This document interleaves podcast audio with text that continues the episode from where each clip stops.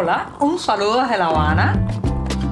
Les habla Joanny Sánchez, cubana, periodista, ciudadana, y les traigo este cafecito informativo recién colado y sin azúcar para despertar.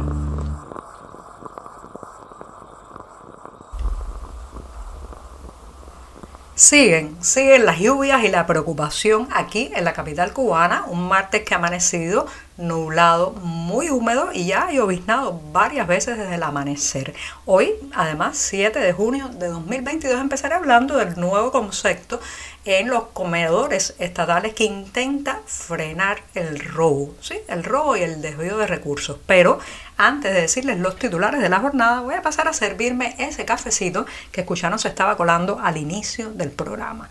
Así que lo voy a poner en la taza y mientras se refresca, les comento los temas principales de hoy. En un primer momento, inventario perpetuo. Sí, así se llama la nueva fórmula que está imponiendo el Estado para evitar el robo especialmente en sus locales gastronómicos.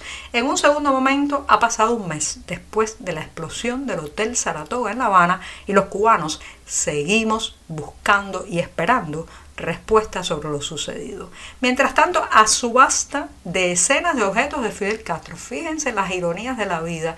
El hombre que satanizó que nosotros tuviéramos propiedades ahora está tratado como una mercancía. Y por último, recomendarles una exposición para los que están por España, especialmente en Aragón, Diario de Fuego del artista cubano Lester Álvarez. Ahora sí están presentados los titulares, servidito el café y este martes húmedo ya puede comenzar.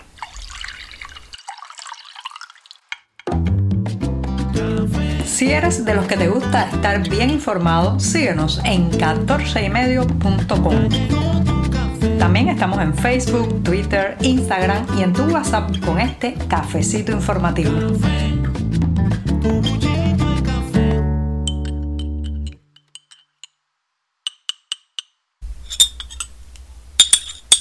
A la semana informativa no le ha salido todavía ninguna cana. Está jovencita, jovencita, así que me voy a dar a su salud un sorbito de café amargo. Después de este buchito paso a la cuestión que he elegido como tema principal de la jornada y tiene que ver con un concepto, un concepto que se escucha ahora mucho sobre todo en el sector estatal, en el sector gastronómico estatal. Se trata de la frase inventario perpetuo. Probablemente a muchos de ustedes esas dos palabras juntas no les dice absolutamente nada o en otras partes del mundo pues eh, refleja alguna otra realidad. En el caso cubano les voy a explicar de qué se trata esto del inventario perpetuo, de una obligación que se está imponiendo sobre todo en los locales estatales que venden comida elaborada al público para evitar el robo, sí, el desvío de recursos. Ya saben que todo el que puede mete las manos y roba al Estado. Roban aceite, roban harina, roban pan. Eh, si usted trabaja en un hotel, se roba desde los alimentos de la cocina hasta los líquidos para limpiar. En fin, el país se ha convertido en una gran eh, arca saqueada por todo el que puede, porque la gente responsabiliza al Estado con la crisis, con la situación económica que vive, con la mendicidad a la que ha condenado a la familia. Entonces todo el mundo siente que tiene, o la mayor parte de la gente, no quiero generalizar, siente que tiene hasta un deber moral en saquear al Estado. Eso se nota mucho más en aquellos lugares donde se manejan alimentos. Porque claro, eh, sería muy contradictorio usted está trabajando en un puesto de trabajo donde está, eh, eh, bueno, pues manipulando, elaborando comida, sirviendo comida, y sin embargo regresa a su casa y no tiene nada que poner en el plato de sus hijos o lo que tiene es muy menoscabado.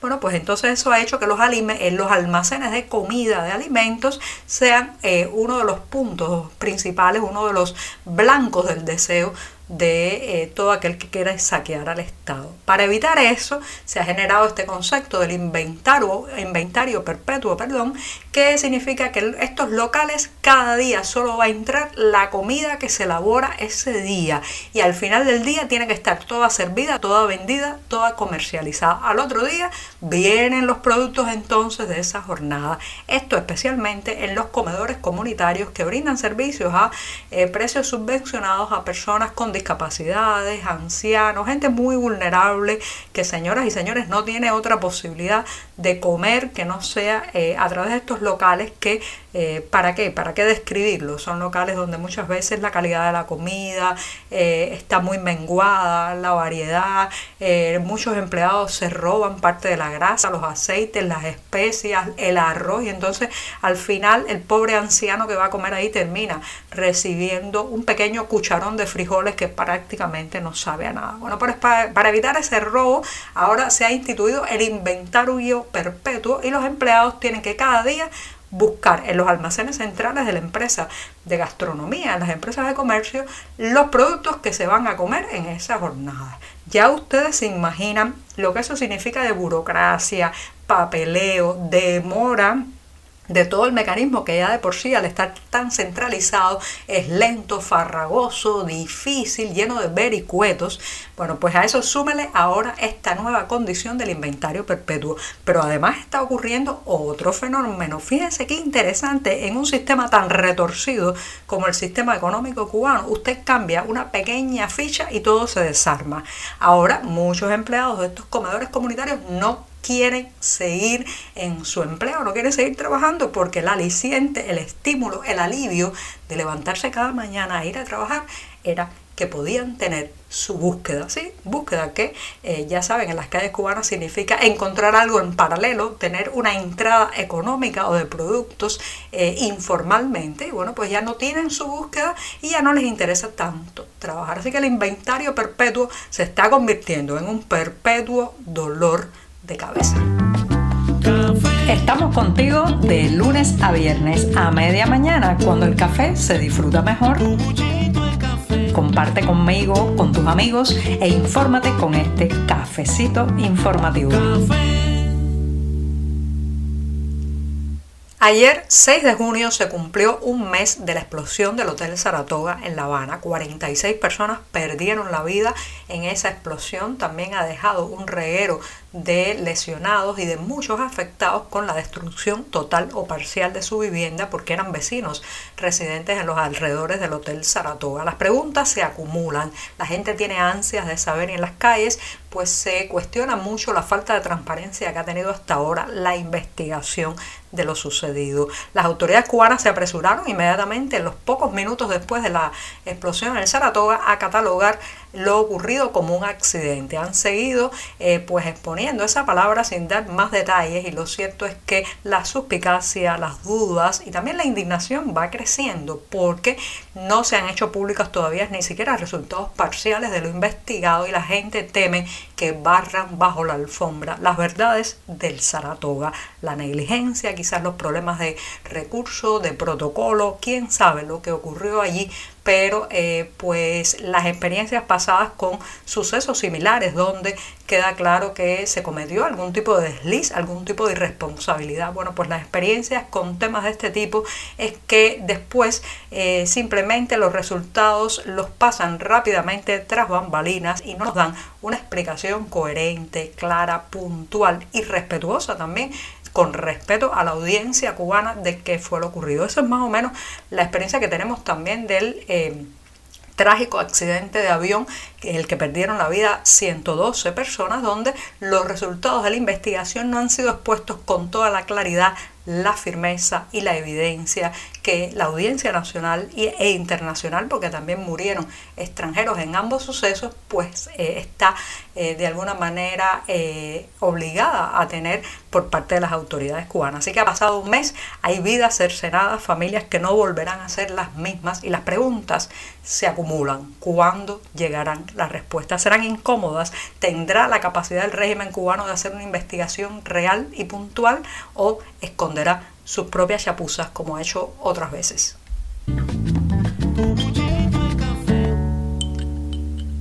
La vida, la vida puede ser realmente muy irónica. Y lo digo porque durante estos días y hasta el próximo 23 de junio han salido a subasta en Londres 39 piezas personales que presuntamente pertenecieron a Fidel Castro y a Ernesto Guevara. Se trata la mayoría de ellos de objetos que eran propiedad de Nati Revuelta, ex amante de Fidel Castro, y con la que tuvo a su hija Alina.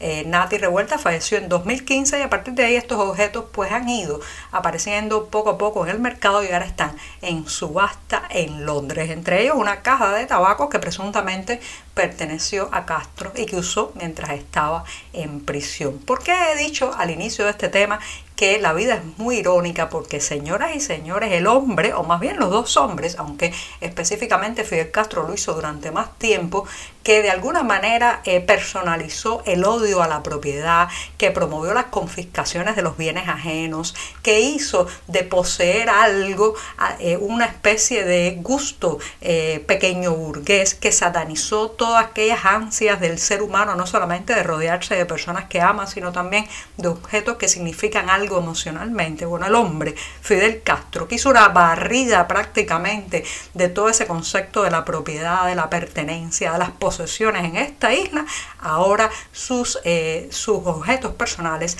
se venden al mejor y al mayor postor. Son pura mercancía. El hombre que intentó abolir aquí la posesión de cosas ha terminado cosificado.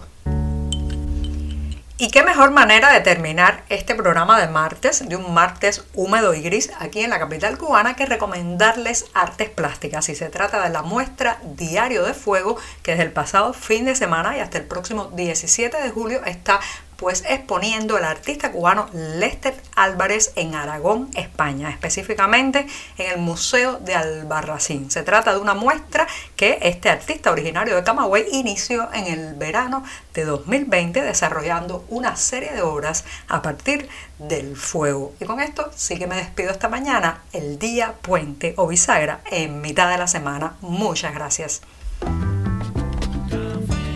Por hoy es todo. Te espero mañana a la misma hora.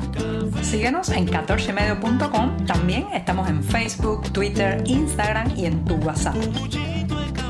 No olvides, claro está, compartir nuestro cafecito informativo con tus amigos.